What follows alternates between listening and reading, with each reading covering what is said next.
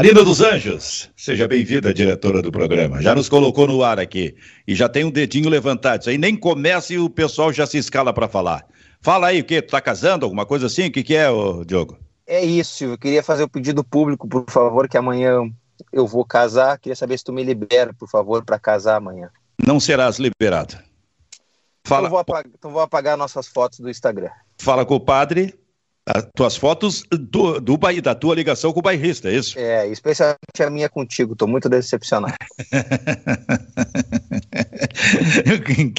Interessante que nós não temos nenhuma. Agora, se tu conseguir casar, eu recomendo Roma para lua de mel, a seis quilômetros do Papa. Quem sabe? Até 6 km do Papa tá pertinho, vai lá e ele ainda abençoa. É, mas tu sabe que sabe que aqui tudo é mais difícil, né? Eu passei por uma experiência há pouco tempo, há uns três meses. É, um casal de um, um, um, casal formado por um americano e por uma brasileira que moram há muitos anos nos Estados Unidos é, vieram para cá eu fui atender eles e eles queriam casar né? Eles queriam casar, uh, já que o assunto é esse, né? Essas amenidades aí, esse momento caras, eles queriam casar. Aí eu falei com um padre que morou aqui, um brasileiro que morou aqui do, durante dois anos, que eu conheci ele aqui, só que ele já estava de volta no Brasil. E perguntei para ele, padre, é possível fazer o casamento? A situação é essa, essa, essa. Olha, Diogo, é possível, mas qual é a situação deles? Olha, o, o, o noivo, em princípio, né? Em princípio, o noivo ele não é nem batizado. Aí ele disse: ai, ai, ai, ai, ai, vai ficar difícil, tem que batizar e depois tem que, tem que preparar casamento e fazer tudo isso em 15 dias em Roma é muito difícil. E eu perguntei, mas por que, padre? Não, não deveria ser o contrário? A igreja estaria captando, trazendo mais fiéis né, para debaixo da sua asa. Ele disse: olha, em tese sim, mas tudo, tudo na sombra do Vaticano é muito mais difícil.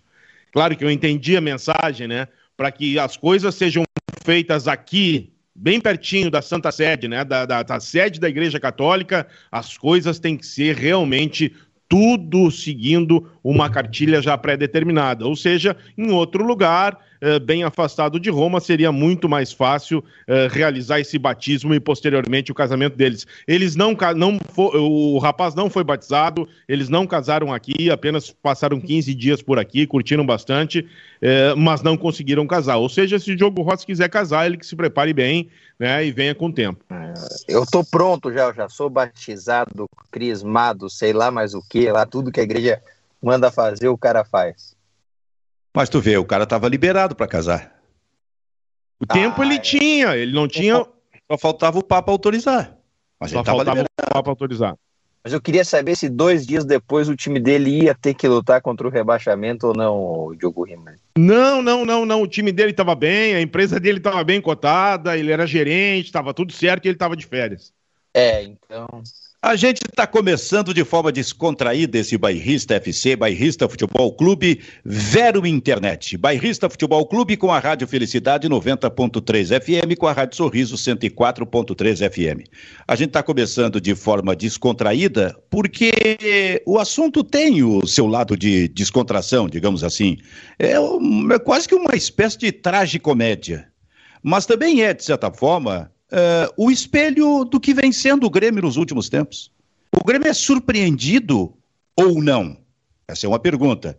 Pelo pedido do Douglas Costa de uma liberação para poder ir para o Rio de Janeiro, para o Copacabana Palace, para comemorar o seu, fazer a festa do seu casamento, que já tinha ocorrido lá atrás, quando o Grêmio estava, se não me engano, num momento de decisão na pré-Libertadores da América? Sul-Americana, Sul-Americana. Na Copa Sul-Americana. Muito bem. Lá já tinha acontecido o casamento. E aí surgiu todo aquele debate em cima daquilo, do, eh, de alguma forma, do descompromisso eh, do Douglas Costa com o Grêmio, ainda que isso tivesse anteriormente sido acertado. Mas agora a primeira pergunta é essa: o Grêmio foi, afinal de contas, surpreendido com esse pedido do Douglas Costa? Esse assunto reflete o que vem sendo o Grêmio? O compromisso do Douglas Costa com o Grêmio vai até que limite? Que, até que, qual limite que vai o compromisso do Douglas Costa, sendo que dois dias depois o Grêmio tem a sua maior decisão dos últimos tempos, a de permanência ou não, na, no Campeonato Brasileiro da Série A. Onde é que vai o compromisso, comprometimento, aliás, do Douglas Costa com o Grêmio, que já tinha sido ele, Douglas Costa, criticado lá atrás, quando o Grêmio perdeu uma partida, no dia seguinte, na folga dele, ele estava no pagode. Mas esse comprometimento do Douglas Costa existia ou não? Como fica a direção do Grêmio, que recentemente eh, afastou sete jogadores e centralizou tudo num deles, eh, chamado Jean-Pierre, e dizendo que de alguma forma o Jean-Pierre não tinha compromisso, comprometimento com o Grêmio. O Douglas Costa tem. Olha quanta Diogo Rossi e logo na sequência Diogo Rimoli, quantas perguntas podem, e muitas mais, podem ser feitas em cima dessa questão. Não, vou tentar responder algumas delas contando uma breve cronologia, Silvio. O Douglas Costa pediu liberação para casar na República Dominicana, eram cinco dias, e ele ficou fora do jogo contra a LDU, né, decisivo da Copa Sul-Americana, que o Grêmio acabou eliminado.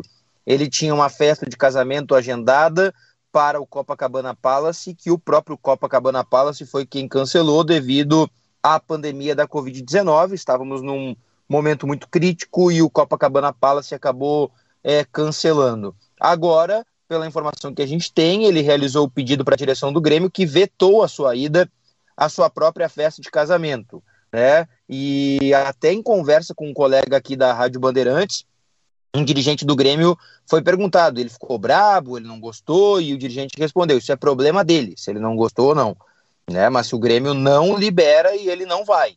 Então ele não foi, até treinou. Uma foto ontem foi divulgada no site do Grêmio e ele treinava. O que eu consegui apurar até entrar aqui no bairrista é que o Grêmio se criou uma revolução interna, né?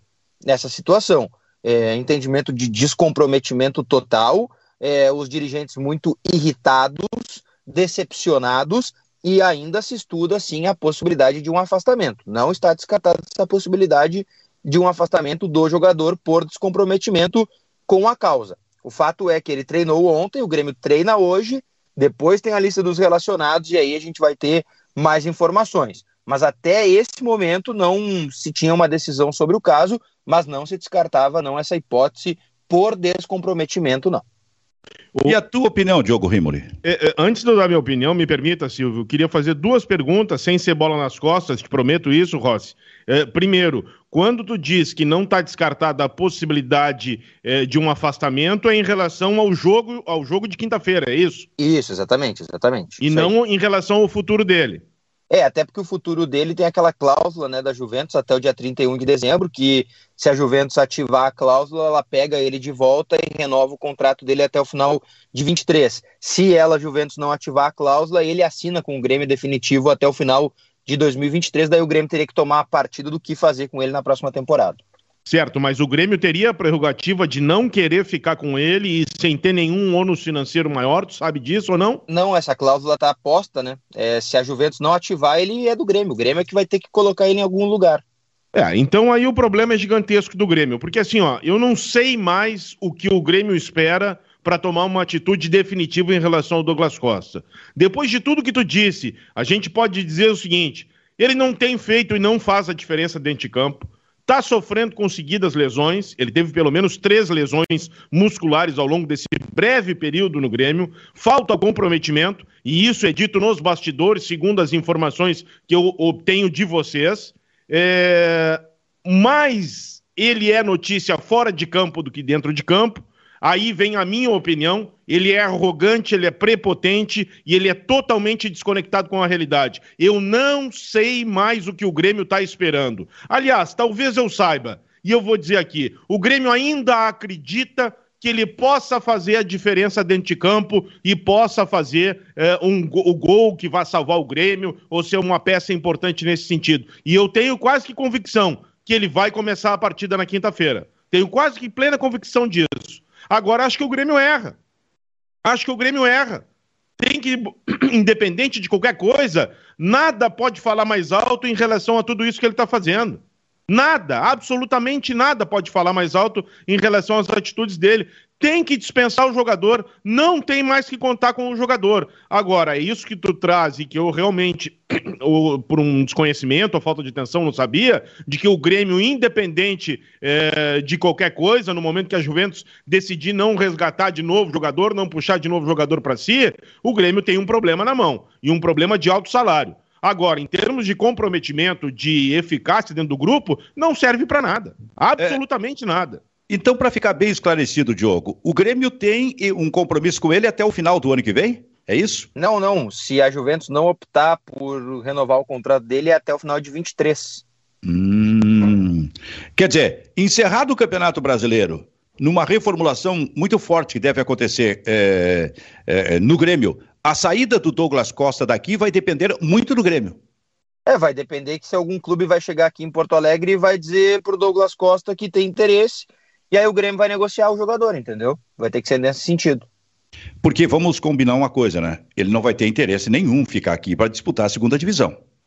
Isso me é. parece absolutamente claro, né, cara? Ele disse que não, né? Ele disse que quer ficar independente da, da circunstância. O Mas que aí... ele diz não se escreve, né, é, Rossi? Isso é, a gente exatamente. já viu, né? Exatamente. A gente já viu. E outra coisa, eu, eu só não entendo, uh, quer dizer, eu até acho que entendo, mas não sei se estou certo. Uh, nesse meio tempo, a única maneira que eu vejo da Juventus querer uh, ampliar o contrato com o jogador é se a Juventus tiver alguma proposta pelo atleta. Aí eu acho, aí eu acho, aí ela ampliaria o contrato e repassaria esse jogador imediatamente eh, devido a um valor uh, né, que, ela, que ela julgue necessário ou importante, eh, e aí se, passaria esse jogador para outra equipe. Caso contrário, não tem por que ampliar o contrato do jogador. E aí fica na mão do Grêmio fica na mão do Grêmio essa bomba. Olha, eu, eu acho inadmissível, acho que o Grêmio peca nesse sentido. O Jean-Pierre não fez um terço, um quinto do que está fazendo o Douglas Costa. Alguém pode vir dizer, ah, mas a carreira do Douglas Costa, aquilo que ele fez.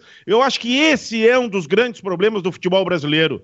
Parece que uh, quem consegue alguma coisa, quem vence ao, aos vitoriosos, é permitido tudo. E eu vou botar uma aspas entre esses vitoriosos, tá? O Douglas Costa, ele foi realmente um bom jogador, ele foi muito importante, mas, mas nunca foi protagonista em lugar nenhum. Ele sempre foi um assessor de luxo e jogou muito bem em determinados momentos, mas há pelo menos quase três anos que ele não faz isso.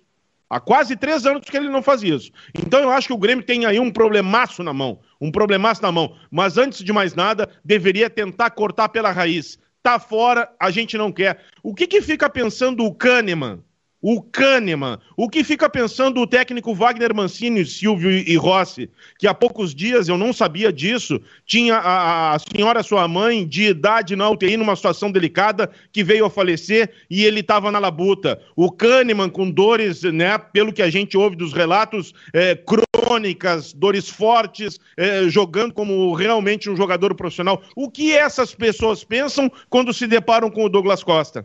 Não Aliás, só essas. O Kahneman que hoje Oi? está em operação, né, Silvio? O Kahneman, foi, o, o Kahneman foi um exemplo de profissionalismo. É. Um exemplo de profissionalismo. Eu tenho, eu tenho alguns relatos, Silvio, que do princípio dessa, dessa lesão, quando se decidiu que ele ia operar e aí ele decidiu que jogaria para ajudar o Grêmio, ele chegava no CT, muitas das vezes ele não treinava, ficava apenas deitado na, na, na cama, na maca, na fisioterapia, com muita dor. Nessa reta final, Kahneman chegava no vestiário aos gritos de dor, de muita dor. E eu conseguia apurar com algumas pessoas o que, que ele tinha, né? Era a raspagem de um osso no outro, né? Uma, uma protuberância de uma parte do osso que raspava no outro e a dor é... Eu não, eu não tenho nem ideia de como que é a dor, mas pelo que me disseram é uma coisa assim fora da realidade, né? E eu não sei como é que ele jogava. Para mim é é assim, olha, é de aplaudir o que ele fez e a, o risco que ele se colocou, né? Ele se colocou em um risco muito grande jogando. O próprio Grêmio correu risco, né? Exato. É. E eu classifiquei o também, Grêmio... né, Silvio? Eu classifiquei é. como um equívoco do Grêmio, né? E é, eu não mudo a minha opinião. O Grêmio teve um tanto de irresponsabilidade nisso aí, em princípio. Quero me falar, porque até, porque a, agora, até porque a palavra é muito forte. Mas o que eu quero dizer é o seguinte: o Kahneman foi um exemplo, é um exemplo de profissionalismo. Porque tem fotos aí que mostram o Kahneman dentro de campo né? No momento em que ele não está com a bola, com, a, com as mãos na cintura, uma coisa assim, mostrando claramente que estava sentindo dor naquele momento. E o cara está assim. Então, a questão não é nem a repercussão isolada em relação ao Kahneman, em relação ao Jean-Pierre, é em relação ao vestiário do Grêmio. Como fica o vestiário do Grêmio com esse tipo de resposta do Douglas Costa? E o Douglas Costa, ele, ele foi um cara assim, eh, ofensivo com o Grêmio, sabe? Foi um cara desrespeitoso com o Grêmio. Na medida em que ele, lá no seu perfil, ele tira a palavra jogador do Grêmio do seu perfil e apaga as fotos dele com camisetas do Grêmio. Suponho que era isso, que identifiquem ele no time do Grêmio. Isso é desrespeito com o Grêmio. Ora, o Grêmio, primeira coisa, o Grêmio nesse momento, se existia uma coisa que o Grêmio não precisava, eram coisas assim.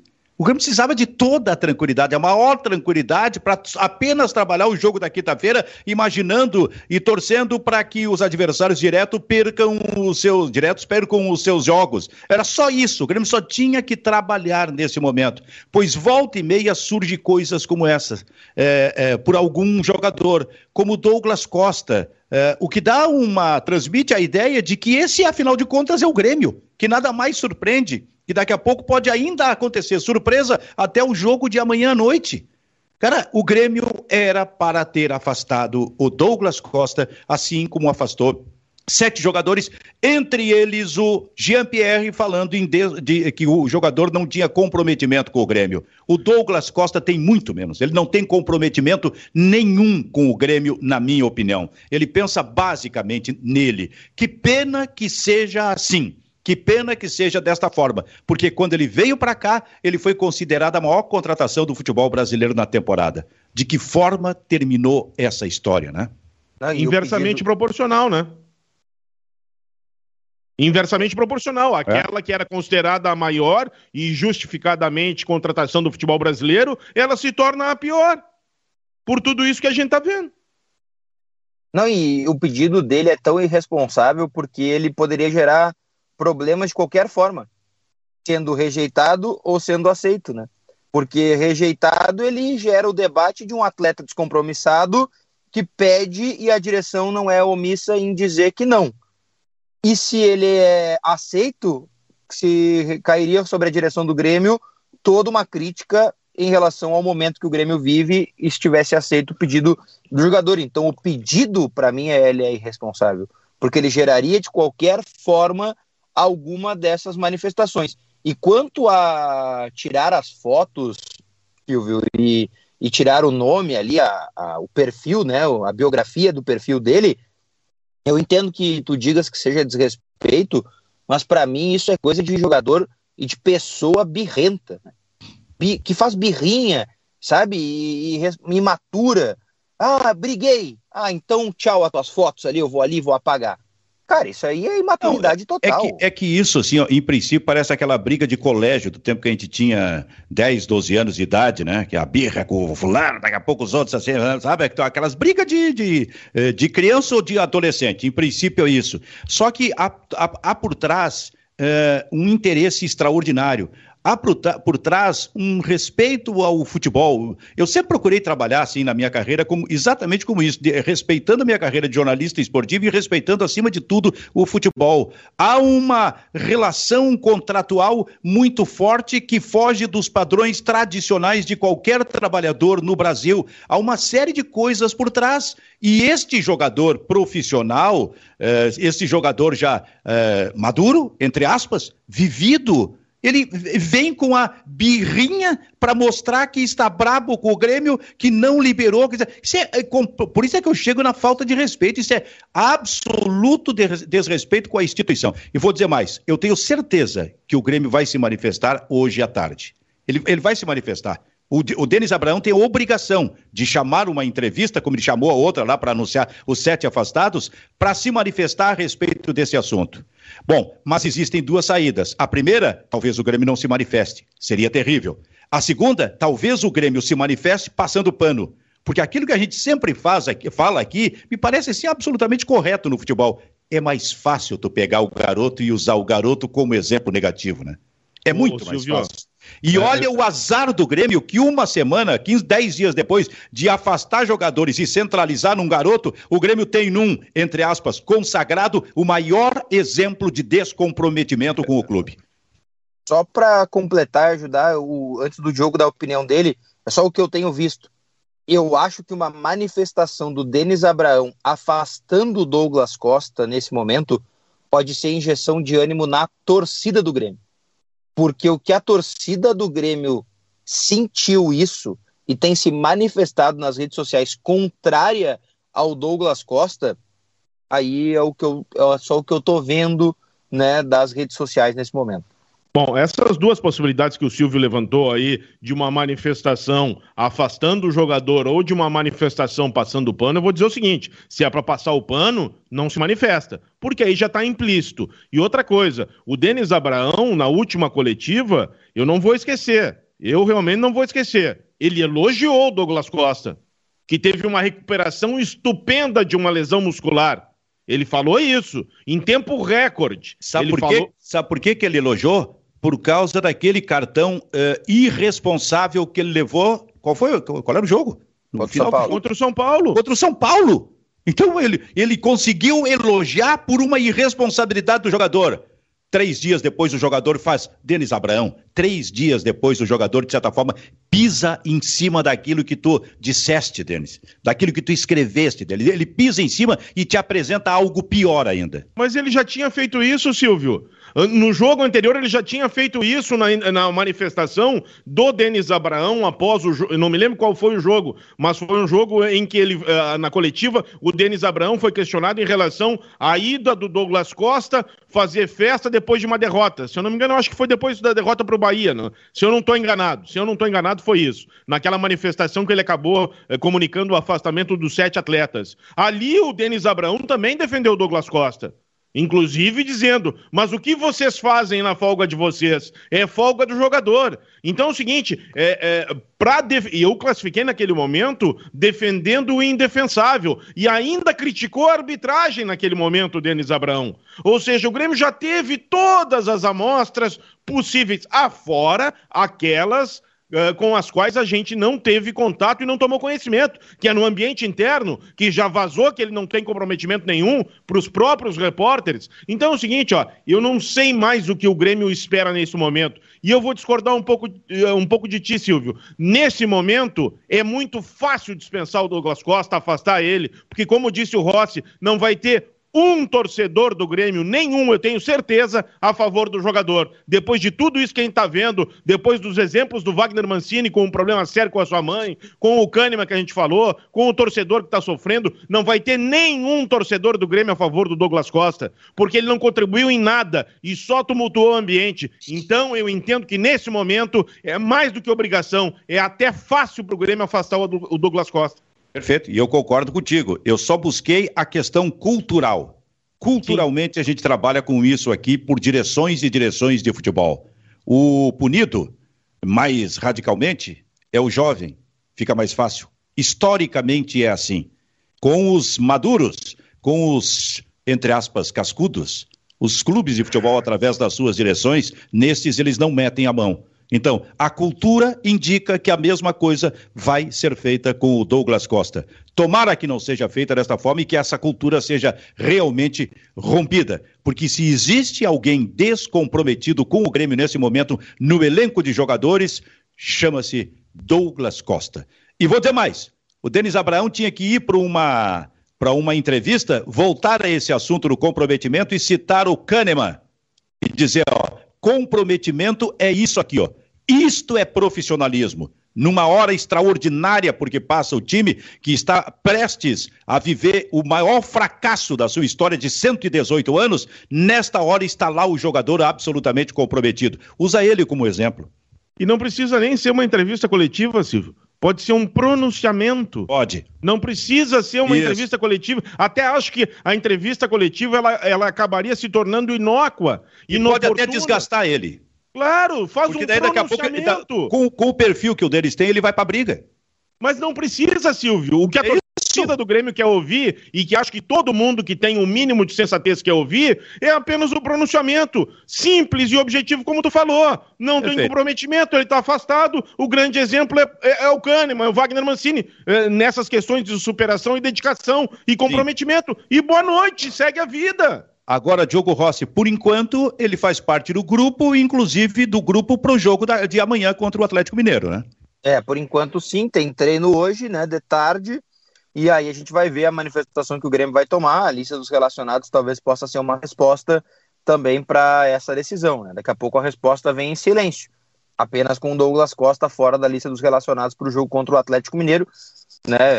É uma opção também para é, a resposta em relação a esta circunstância, mas até esse momento não há uma manifestação oficial em relação a este caso e nenhuma decisão. Pelo que eu sei, ainda não há uma decisão em relação ao caso Douglas Costa. Perfeito. Esse assunto, Diogo Rossi, deve estar nas redes sociais fervendo nesse momento, fervendo. A gente vai até tratar disso aí. Deixa eu, eu só queria dizer... até reclamar pro Douglas Costa, né, Silvio? Porque ontem de noite estava vendo meu filme bem tranquilo e aí? que dar pause no filme para trabalhar, né? Que loucura isso, né, cara? Pô, e ele querendo casar, que piada, né? Sabe que eu acordei, era, era, era 10 para 6 da manhã, e, e, como a gente tem 4 horas de diferença, é, eu 4 horas a mais aqui em relação a vocês, eu acordei 10 para 6, a minha mulher acorda às 6 e 15 para ir trabalhar, e aí já acordei, comecei a mexer nas questões do café e eu disse, ah, vou dar uma olhada ali no, no Twitter. E aí que eu vi que já há cerca de uma hora, duas horas e pouco, esse assunto estava posto. Aí eu fui, né? Disse, não, só um pouquinho, vou lavar o rosto, escovar os dentes, vou Sim. sentar e vou me inteirar do que está acontecendo. Porque eu, eu tive, sinceramente, eu tive até dificuldade até entender o que estava acontecendo, que tinha ele uh, propiciado mais um problema ao Grêmio. É, eu é tive é dificuldade. Louco. Deixa, deixa eu só dizer, Diogo, que, o, que a Rádio Felicidade e a Rádio Sorriso estão saindo para o seu break comercial. Aqui no Bairrista Futebol Clube. Daqui a pouco estão de volta as duas emissoras. A audiência que vem pelo FM. E para Vero Internet, internet fibra com ultra velocidade. Então, esta é a hora da gente dar uma conferidinha com a ajuda do Diogo Rossi sobre o que está dizendo a nossa interatividade. Diogo, porque a coisa realmente é complicada. O Grêmio não precisava de mais nada, pois a um, a mais uma coisa, mais um fato aconteceu e preparem-se. Não será surpresa se ainda surgir mais algum até amanhã à noite no jogo contra o Atlético Mineiro. Diogo Rossi. Bom, vamos lá, Silvio. Vários recados que chegam aqui. O Amos Moura, o Douglas já deu a entender que o grupo derrubou o Filipão por não gostar do jeito dele de jogar. Criticou a gestão do clube publicamente, falando do superávit. Agora ele faz isso, manda o um recado aqui o Moura pra gente. Cleidemar Goulart, se sobrou algum respeito ao Grêmio, deveria pôr o Douglas Costa aos 45 do segundo tempo, só para tomar uma vaia estrondó, uma vaia monstruosa, perdão. O Bruno dos Santos diz fora Douglas Costa, já o Cajo Colorado brinca aqui, ó, fica Douglas Costa, né? E o Fernando Horbach faz a pergunta que acho que todos querem saber, Silvio Benfica e Diogo Rimoli. Por que ele tem que casar três ou quatro vezes? Pergunta o Fernando Horba, que aqui a galera sempre lembrando deixar o deixar o like aí, participar conosco do programa para não esquecer, né? Sempre cada vez que a interatividade vai crescendo, a galera vai deixando o seu recado e o programa vai chegando a outras pessoas, Silvio Diogo. Não, eu tô rindo aqui porque é o seguinte, ó. É normal o cara casar uma, duas vezes. Eu casei duas vezes, acho que é o último casamento que eu tô vivendo. É, mas é normal, né? A gente conhece pessoas que casam uma, duas, três, quatro, cinco vezes. Mas eu nunca vi casar tanto com a mesma mulher. Isso para mim é algo inédito, né? O cara tá casando pela terceira vez com a mesma esposa. É muito amor envolvido, cara. Só posso chegar a essa conclusão. Cara, que loucura. Eu não sei nem mais o que dizer sobre, sobre isso, porque é, e, mas o problema é o seguinte, ó, Silvio Diogo. Isso aí foi até uma falha da imprensa, eu acho, tá? Da imprensa Caras. Porque quando foi cancelado. Mas a Caras existe? Caras existe ainda. Não ainda existe, existe revista mas... Caras. Como vocês sei, são velhos? Vocês dois são velhos, cara. Não, não, não. Mas velhos é... seríamos se tivesse citando a Amiga aqui, viu? A revista Amiga, viu? Mas é o seguinte, né? Quando foi cancelada a primeira festa lá no Copacabana Palace, nós tínhamos que ter ligado de novo para saber quando foi remarcado. E aqui eu vou contar um, um pequeno momento dos bastidores. Quando a primeira festa foi cancelada, eu liguei para o Copacabana Palace e eles têm uma assessoria particular tive que mandar e-mail, um monte de coisa para saber sobre o cancelamento da tal da festa. Que loucura. Caras, total. Cara, eu, eu, eu, eu, saio nesse momento desse assunto com a seguinte pergunta. É evidente que o Douglas Costa já sabia da data remarcada há algum tempo, ele não ficou sabendo ontem. Então, eu gostaria de saber, é, primeiro, se ele já tinha comunicado isso lá atrás com o Grêmio. Segundo, se ele comunicou, que resposta o Grêmio deu naquele momento? Ou será que ele só comunicou de anteontem para ontem, solicitando a liberação? Também, esta é uma pergunta também. Tem algumas coisinhas ainda, algumas sujeirinhas escondidas que a gente precisa realmente de esclarecimento, me parece. O que me parece, tá, da pequena cronologia dessa história, o vice de futebol do Grêmio na época era Marcos Herman, quando o Douglas Costa teve o casamento no Copacabana Palace cancelado. E o Marcos Herman tinha a ideia que o Grêmio estaria fora da zona do rebaixamento em setembro. O casamento foi cancelado antes de setembro, né? Foi em julho, eu acho se não me falha a memória. Então ele tinha essa ideia. Daqui a pouco ficou lá, né, nos meandros das conversas. É, a gente já vai estar fora do rebaixamento em setembro, aquela coisa toda, certamente não vamos estar brigando pelo título. É, não casou, tá, lá no final do ano a gente vê, e aí vai ficar tudo certo. Só que as coisas foram mudando, certamente na troca de informações do Marcos Herman por Denis Abraão, não estava lá, né? A, uh, a anotação número 94, casamento do Douglas Costa em novembro, em dezembro. Não devia estar, tá, né? Então deve ser isso. Imagina um vice de futebol, a preocupação do vice de futebol é essa, no caso, né, cara? Eu fico pensando na agendinha, que, a agendinha que um passou pro outro.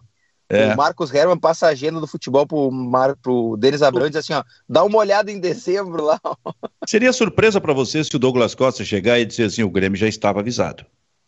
O Grêmio, já o Grêmio já tinha me liberado. Eu não me surpreendo de nada. Eu não me surpreendo de nada. Nós não tivemos a imagem aí, aí do árbitro mandando o Douglas Costa sair pela linha de fundo e ele disse o contrário, que o árbitro tinha autorizado ele. Imagina agora que a gente não tem nenhuma comprovação de nada. Ou seja, ele pode dizer o que ele quiser. Agora, de uma coisa eu tenho certeza, Silvio. Tá todo mundo muito mal assessorado. Não falo aqui de assessor de imprensa, não é isso tá, o Grêmio tá mal assessorado e o jogador tá mal assessorado. Aí eu falo, no, no caso do jogador, até de família. Vem cá, não tem um familiar que encoste no jogador e diga o seguinte: meu filho, né? Ou meu sobrinho, ou até meu marido. Quem sabe a gente não dá um tempinho na festa, empurra mais para frente, a situação não é bem assim. Ouve aqui o teu pai, a tua mãe, o teu tio, a tua esposa, ouve o que eles estão falando. Ninguém que vive em torno dele conseguiu é, explicar isso para ele. E mais, ninguém consegue assessorar o Grêmio nessas questões em relação a atitudes que devem ser tomadas. Cada vez mais eu me convenço que está todo mundo mal assessorado. E quando eu digo mal assessorado é porque não conseguem fazer o óbvio, aquilo que está na cara deles. Isso serve para o internacional também, mas no caso a gente está discutindo o Grêmio. É óbvio, é tudo muito óbvio. E quando não se faz o óbvio, é que realmente não se enxerga um palmo além do nariz. E sabe que eu tenho observado, Silvio e Diogo, que alguns torcedores do Grêmio têm se manifestado no quesito assim, ó Pô, mas eu vou sair mais, mais cedo do meu trabalho. Pô, eu cancelei tal coisa para estar tá no jogo. Ou eu vou me dedicar para estar tá na partida. O torcedor do Grêmio fala isso e aí ele lembra da frase, né? Eu volto pro Grêmio porque eu sou gremista, disse o Douglas Costa. E até ouvi algumas manifestações de torcedores dizendo assim: que gremista é esse? Que o Grêmio tá para cair e não tá preocupado com o último dia do Grêmio no Campeonato Brasileiro da Série A, né? O, o, o, Diogo, essa, as, as, eh, as, a interatividade, eh, as opiniões eh, que tu leste aí, todas vão nesse sentido, né? De desagrado total com o que fez o jogador. Então, claro. olha, isso, é, isso é, é, é, unanimidade, me parece, entre a torcida do Grêmio. Como disse Diogo Rimoli, tá fácil para o Grêmio afastar. Tá fácil para a direção do Grêmio anunciar o afastamento. Porque a torcida estará do lado da, da, da decisão que o Grêmio tomar, cara em função de que o que fez o Douglas Costa está realmente desagradando o torcedor. Então, fatos ainda vão surgir durante o dia, seguramente. Bairrista FC, Bairrista Futebol Clube. Daqui a pouco a gente volta essa questão do Grêmio, até pela, pela escalação do Grêmio e, afinal de contas, que, com que time, com que escalação vem o Atlético Mineiro jogar aqui. Mas tem o Internacional, que vai encerrar, seu Diogo Rossi, a sua participação no Campeonato Brasileiro, jogando contra o Bragantino, amanhã à noite em Bragança Paulista. Aliás, vai encerrar a sua melancólica, na minha opinião, melancólica participação nesse Campeonato Brasileiro.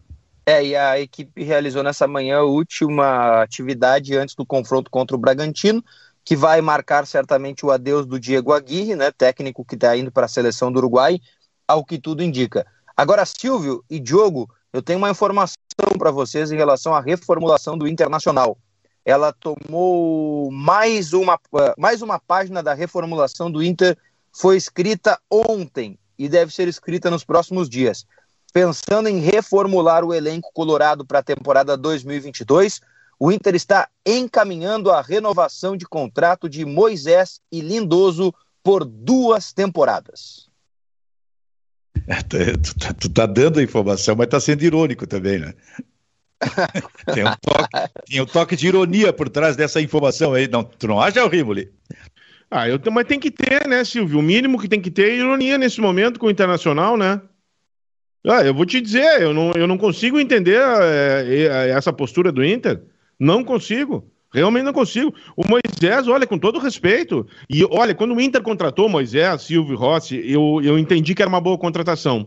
Porque eu tinha visto pelo menos três partidas inteiras do Moisés jogando com a camisa do Bahia. Foi um jogador que me chamou atenção pela força física, né? Pelo, vamos usar a expressão que a gente está usando, né? Pelo comprometimento, ele é um jogador comprometido, isso não, não dá para dizer que não. É, mas no momento em que é, ele chega no Inter e tu começa a ver três meses, uma temporada inteira ou meia temporada, tu começa a entender o nível efetivo do jogador. Ele não é um jogador para ser titular do Internacional. E o mesmo serve para o Rodrigo Lindoso, talvez em uma diferente comparação em termos de características e de, de futebol, mas não são, não é por aí que tu começa.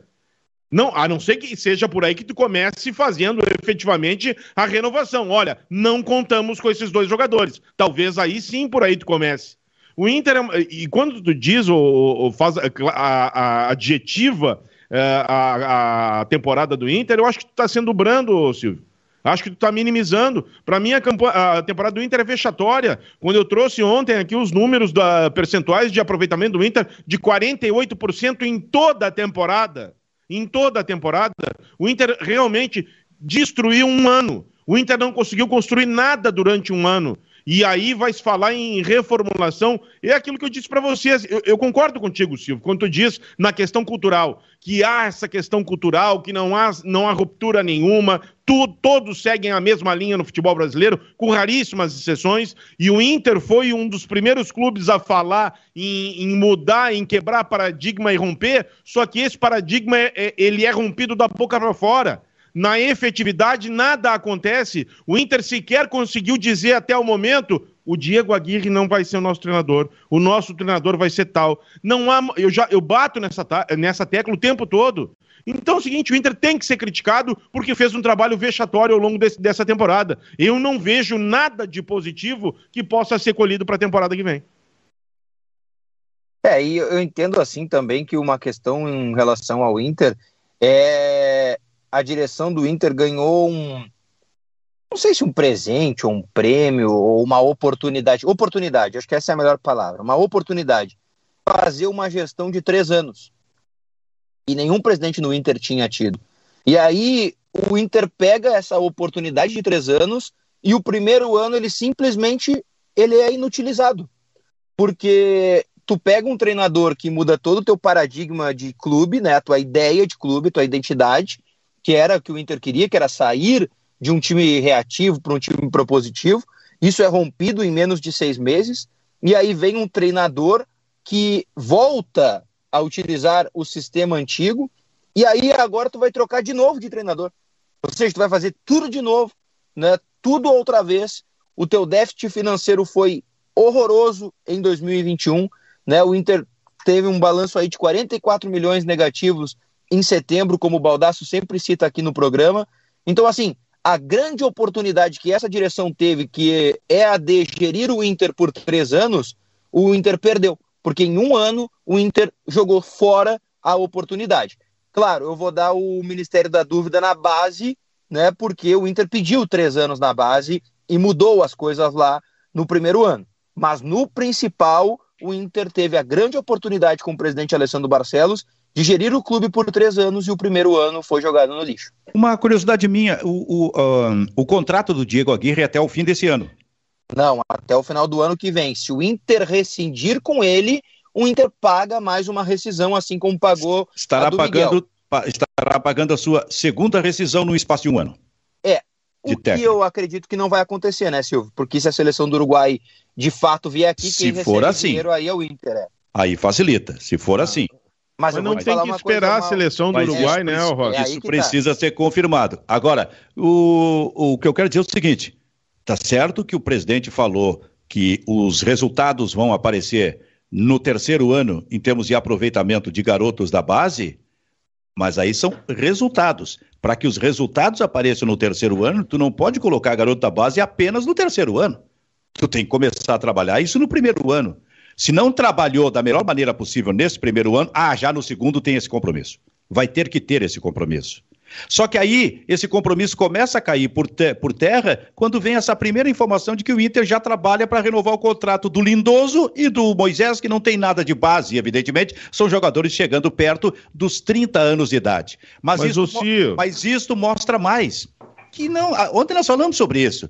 Sempre tem aquele, aquela informação. Não, quatro ou cinco jogadores vão sair. Vão buscar um jogador pontual para ser o zagueiro, outro para ser o volante, dois atacantes. Isso, isso nunca acontece. Isso nunca acontece na dupla Grenal. E esse tipo de informação sempre sai, mas nunca acontece. E eu não estou dizendo que agora. Não estou dizendo que agora. Lá em 1984 quando eu comecei aí, quase 40 anos a ser repórter da Rádio Gaúcha, cobrindo o Grêmio, por exemplo, que a gente pegava aqueles, aqueles, e depois o Rímoli mais adiante pegou isso aí, é, aqueles, in, na, quando parava o futebol, a partir de dezembro até janeiro, aquelas, aqueles fins de tarde intermináveis, e o Diogo Rossi pegou isso aí também, sabe, aquele negócio que é nove da noite, pode surgir alguma coisa, é dez, é meia-noite, coisa e tal. Quantas vezes o cara pegou isso aí, cara? Para no final da noite chegar dizendo, não, não contratou. Não, as informações não, não, não se confirmaram. Aquele... Então, é assim. E, além disso, tem um outro detalhe importante. O grupo esse de análise de desempenho, é, como é que é o nome? É capa, né? O Inter é o capa, é. Capa. É, Centro esse... de Análise e Prospecção de Atletas. Perfeito. Então, também por aí precisa começar a acontecer alguma coisa, surgir alguma novidade, cara. Porque senão a gente vai trabalhar sempre em cima do Felipe Melo. Que, e não estou nem analisando a qualidade do Felipe Melo. O que eu estou dizendo é o seguinte: é um negócio de ocasião que está ali. Esse é fácil de enxergar. É muito fácil de enxergar esse, essa possibilidade de negócio, mas tem que buscar jogadores que sejam novidades. Afinal, afinal é para isso que trabalha e de preferência jovens jogadores. Mas isso não está definitivamente neste desenho do internacional nesse momento. Ô, ô, Silvio, uh, assim, ó, uh, é um assunto que eu me revolto bastante, que é esse de aproveitamento da base, de fazer com que esses, esses meninos eles comecem a jogar. Eu não gosto daquela história de ah, não, não vou botar o jogador porque vai queimar. Eu não gosto, eu não gosto disso. Eu acho que para tu mudar uma cultura, tu te, realmente tem que fazer um movimento diferente, porque senão vai sempre acontecer a mesma coisa. Eu vou citar um exemplo aqui é, de ontem, mas é um exemplo que eu sempre gosto de citar, não porque seja melhor, mas é porque realmente é feito. Ontem eu assisti duas partidas da Champions League. A primeira delas, o, o Red Bull Leipzig contra o Manchester City, na Alemanha. Aliás, jogando com os portões fechados por uma decisão do clube. O mesmo vai acontecer hoje com o Bayern de Munique, que vai jogar com seus portões fechados em função da, eh, do aumento da Covid na Alemanha. Eh, pois bem, nessa partida do R RB Leipzig contra o City, já classificado como o primeiro do grupo, e o Leipzig buscando a vaga na Europa League, vários jogadores participaram da partida abaixo dos 20 anos, inclusive no City. E vários jogadores já consagrados no City e vários entraram durante o jogo. O mesmo aconteceu com o Liverpool, que enfrentou ontem aqui na Itália o Milan no San Siro. O Milan, com uma vitória simples, ele chegaria à próxima fase da competição. E o Klopp botou meninos para jogar e botou no decorrer da partida meninos de 19 e 20 anos para jogar, estreando na Champions League. Claro, o Liverpool estava classificado, fez 100% de aproveitamento num grupo dificílimo, é verdade. Mas a, o, o, time, os times do futebol brasileiro, em especial a dupla Grenal, não faz isso em campeonato gaúcho, não faz isso com convicção nenhuma. É assim que se faz, é assim que se forja os atletas. É assim que se tem convicção em algo. E o Inter e o Grêmio não fazem isso. O Inter está caindo pelas tabelas, não consegue botar o Gustavo Maia para jogar, não consegue dar uma chance mais efetiva para o Matheus Cadonini não consegue botar um lateral esquerdo que talvez tenha muito mais qualidade do que o, eh, do que o próprio Moisés, que o Inter está investindo para comprar.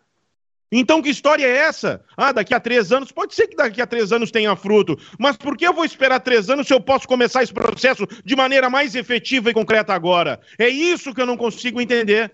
É com isso que eu não concordo. Eu não concordo com o Elias ficando em Porto Alegre, num jogo que ele poderia ser muito útil naquela partida contra o Corinthians. E aí o Diego Churin está lá no, no banco de reservas. Então é tudo muito da boca para fora, Silvio Rossi. Isso me revolta, isso me indigna. E isso faz com que esse status quo, essa cultura realmente não mude nunca.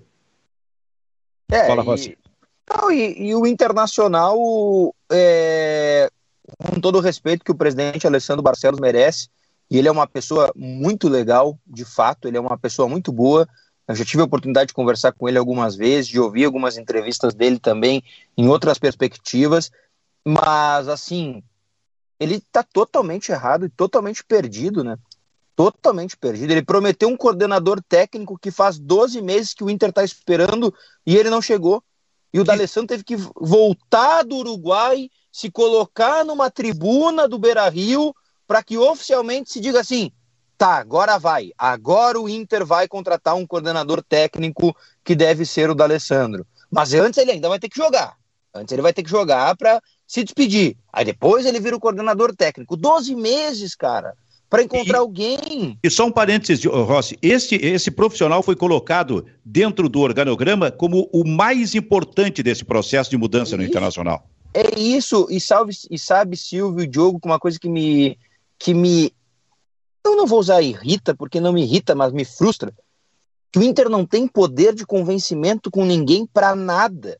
Não convenceu o Pedrinho a ser seu coordenador técnico, não convenceu o D'Alessandro a parar de jogar em 2021 para ser o coordenador desde o início do ano, não convenceu o Tinga para ser coordenador técnico, agora não convence o Felipe Melo a jogar em Porto Alegre, independente de ter Libertadores ou não, o jogador opta em ir jogar em um outro clube, o Inter não consegue convencer ninguém de nada, Sabe fazer nada, em prol de nada. Sabe por quê? Sabe quando é que tu não consegue convencer as pessoas? Quando tu não tem convicção naquilo que tu diz e naquilo que tu faz. É isso. Eu não tenho dúvida nenhuma disso isso, porque se o Inter aponta lá no início da sua gestão que a figura do coordenador técnico ela é fundamental no seu processo estratégico, no seu planejamento, Promessa e não de campanha.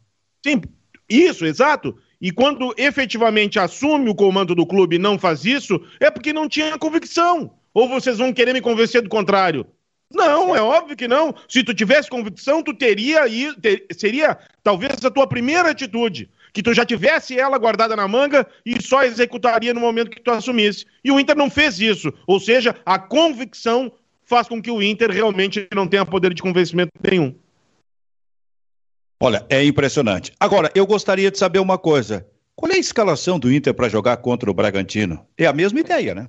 O Inter escondeu o treino de ontem, viu, Silvio? Por é exemplo. É, é, a gente não vê os treinos, né? Devido à pandemia e tal é, são coisas estranhas, né? Tem 50 mil torcedores no, no estádio e a imprensa não pode ver o treino, mas tudo bem. Mas ontem o Inter escondeu o treino. Nada de publicação nas redes sociais, é, não tinha vídeo no Instagram, não tinha foto, não tinha nada. Ontem foi mistério do mistério o treino do Internacional. Até nisso, viu, Silvio? Até nisso. É, acho que se repete, simplesmente se anda conforme a boiada anda. Vem cá, será que nenhum clube pode pensar em fazer diferente? Olha, eu vou fazer um treino no, no, no gramado principal do Beira Rio ou da Arena, sei lá. Eu vou abrir um setorzinho lá para a imprensa. Eu vou deixar a imprensa ver um coletivo, um treino mais técnico. Qual é o problema disso? Porque isso tu não está fazendo para a imprensa, isso tu está fazendo para o torcedor que ele veja uma atividade, que ele veja o que está acontecendo. Qual é o problema de se fazer isso? Será que nenhuma cabeça brilhante dentro de Grêmio Internacional pensa nisso? Será que é impossível realizar isso? Será que, se, uh, que essa realidade posta ela se tornou realmente definitiva e obrigatória? Não tem uma figura dentro do internacional que fale, vem cá, pessoal, vamos botar o pessoalzinho da imprensa ali testado, vacinado e coisa e tal, no cantinho e vamos fazer um treino. E vamos fazer com que a, a, o nosso torcedor veja o que está acontecendo. Será que é tão difícil pensar isso? Isso para mim se chama outra coisa. Isso para mim se chama realmente incompetência. Porque isso é em prol do clube, ô, ô, Silvio Rossi. Não é em prol de ninguém mais. É em prol do clube da sua torcida. E quando e tu, não, tu não faz isso, tu tá pecando, Rossi. E é hipócrita, né? Porque o, o, a, o dirigente vai até o governo pedir para o estádio ser liberado, mas ao mesmo tempo não quer que o seu torcedor tenha mais informações sobre o seu treino, é. não liberando a imprensa, né? É hipócrita. É, agora, tu aposta na mesma ideia no mesmo time? Lindo, Lindoso, Dourado. É, o Lindoso é... tem um problema na, no músculo da coxa, né, Silvio? Eu não sei Sim. se ele vai conseguir ter condições de jogar. O Aí Tyson vai ter... É, o Tyson vai ter que ser substituído, que ele tomou o terceiro cartão amarelo, né? Aí entra então... o Palácios ali. Isso, é isso aí. De resto, não muda muita coisa. Não muda Sim. muita coisa, não. Aí esse vai até ser um porque... jogo que... Não, perdão, até porque o Aguirre vai dar continuidade ao quê, né? Depois. Não tem, não tem mais jogo depois. Esse é um, mas esse é um jogo que ninguém vai querer ver. Esse é um jogo que ninguém vai ver, vocês podem ter certeza. Ninguém vai ter interesse nessa partida. Qual o interesse que vai suscitar o Bragantino e o Internacional agora? Nenhum. Mas nenhum. nem mundo... nem para a torcida do Inter. Nem para. Mas é, olha, talvez essa seja a maior interessada em não ver esse jogo, né? Os jogos são no mesmo horário. A torcida do Inter vai estar assistindo o jogo do Grêmio. É, é pois é. Ah, porque é. foi assim. Foi assim ah. o tempo todo. Agora, ou, um de... ou, ou, de repente vão escolher um Juventude de Corinthians ou Fortaleza e Bahia. É, porque o que acontecer assim. ali é o que vai determinar o, o futuro do Grêmio. É, é Talvez é passe por aí também. Agora, Rossi, a gente está voltando no Grêmio e a escalação do Grêmio. A ideia evidente continua a mesma: troca quem precisa ser trocado. É, e o Grêmio não tem zaga, né? Então tem que jogar com Juan e Rodrigues e tem que ver quem é que vai ficar no banco, né? Porque o Paulo Miranda foi dispensado, então deve subir o menino da base aí para completar. O Grêmio deve ir sem zagueiros no banco para o confronto contra a equipe do Atlético Mineiro, né? Mas de resto é o time e se o Douglas Costa não jogar, aí o Jonathan Robert segue lá na frente. Agora, é, para nós aqui no Rio Grande do Sul, a noite de amanhã é especial, porque ela tem todos esses ingredientes, especialmente em relação ao jogo do Grêmio, mas também porque o Juventude vai jogar. O Juventude joga em casa contra o Corinthians. O Juventude aposta tudo nesse jogo para fugir do rebaixamento. Porque, olha, a possibilidade é ou cai o Grêmio, ou cai... uma possibilidade. Ou cai o Grêmio ou cai o Juventude. Outra possibilidade, caem os dois. Outra possibilidade, podem se salvar os dois? Aí não, eu acho, não, eu acho que é não definitivo. Pode. Não tem como, não né? Pode. Não, não é impossível. É impossível. É impossível. Matematicamente é impossível. Agora, Silvio, eu acho que vale um, uma palavra de louvor e muito louvor à juventude, viu? Porque assim, eu achei que o Grêmio chegaria nessa rodada já rebaixado, tá? Acho que o Grêmio teve ali um sprint e conseguiu fazer pontos que eu não imaginava que fosse fazer. Agora, o, o trabalho de recuperação do Juventude na reta mais importante e decisiva da competição olha, é de se louvar, porque também o Juventude estava numa situação muito delicada. E hoje o Juventude chega numa situação, por incrível que pareça, menos delicada que a do Grêmio. Ainda delicada, mas menos delicada que a do Grêmio. O plantão que estiver trabalhando amanhã, ou o Paulo Pires, aí na Jornada da Bandeirantes, ou o meu amigo Bertoncello, lá na Gaúcha, é, eu gostaria de ver a reação deles quando o Juventude, o Grêmio está ganhando, vamos imaginar, o Grêmio está ganhando, e o Fortaleza está ganhando, e daqui a pouco sai um gol do Corinthians. Como vai ser a reação do plantão? Porque isso estaria salvando o Grêmio. Olha que pepino. Mas amanhã. Olha amanhã, que pepino. Amanhã os plantões, salvo engano, Silvio, estarão livres desta, desta situação. As rádios devem fazer posto desses jogos, Corinthians e Fortaleza. Ah, é, perfeito. Então o grito Juventude de gol vem Bahia. por quem estiver acompanhando. É isso aí. Então amanhã os plantões estarão tranquilos. É, vai ser um dia legal para ouvir no rádio. E o jogo do Inter fica lá na quinta opção, né? Ou talvez. Não, Band... vai ser vai ser 5 por 1 um o jogo do Inter. Né? Aqui na Band é em outro dial até. É, então, tá é, certo. Tá é, certo. Um dia, é um dial pro Grêmio e os seus concorrentes e outro dial só pro Inter. A exclusividade do Internacional, é? Muito bem. E o Grêmio enfrenta o Atlético Mineiro. E eu estava olhando aqui na rede social, uh, alguém colorado disse, imagina o Xuxa, o Xuxa. Xuxa. o Xuxa é muito bom. Imagina o Sacha decidindo o jogo a favor do Atlético Mineiro. É, o, o... Ah, o Sacha, agora eu entendi, tá, tá. É. Mas tem a ver com a Xuxa também, né? Rodrigo Caetano deu uma entrevista hoje pela manhã na Rádio Grenal, Silvio. Oi? E o Rodrigo Caetano disse que. O Rodrigo Caetano deu uma entrevista na Rádio Grenal hoje pela manhã e disse que o foco é o final de semana. Amanhã não tem foco nenhum. É, mas quem entrar em Tu bota o time C, o time C vai ter foco. Vai, vai. Mas né? eu acho que vai estar municiado o time C amanhã do Atlético Mineiro, o time do Fortaleza, o time do Corinthians, esses vão estar municiados amanhã, Silvio. De quem? Do Atlético Mineiro também? Não duvido que vai estar todo mundo municiado amanhã. Ah, eu tô te entendendo. Por exemplo, mala branca do Grêmio pro Fortaleza e pro Corinthians. Uma, quem sabe, mala branca do Internacional pro Atlético Mineiro. Ou do Juventude. Ou do, ou do Juventude? É. Ou do, ou do Bahia. Bahia. É. O futebol vai e volta. Vai e volta, vai. E do próprio Grêmio. É que nem a moda, né? O, o Silvio Grêmio. e Rossi, só para eu fechar aqui hoje, para mim, o grande jogo aí na Champions League, teve rodada ontem, a primeira parte da, dessa rodada final. Para mim, hoje, Bayern e Barcelona, viu? Na Alemanha, ah. em Munique. Se o Barcelona perder, tá, tá lascado, Nossa. porque no outro lado tem o Benfica enfrentando o Dinamo de Kiev em, em, Lisboa, no Estádio da Luz, e aí uma vitória simples do, do Benfica, do Jesus que está pressionado ali, é, contra o Dinamo, combinado com uma derrota do, ba do, do Barcelona diante do Bayern, elimina o, Bayern, uh, o Barcelona perdão, é, da competição. Perfeito. Gurizada, estourou o tempo aqui. Diogo Rossi, muito obrigado. Até segunda-feira, Silvio. Valeu, até a próxima. Diogo Rimoli, muito obrigado. Abraço, abraço, até a próxima. Tchau, tchau. Bairrista FC fica por aqui. Tchau, tchau.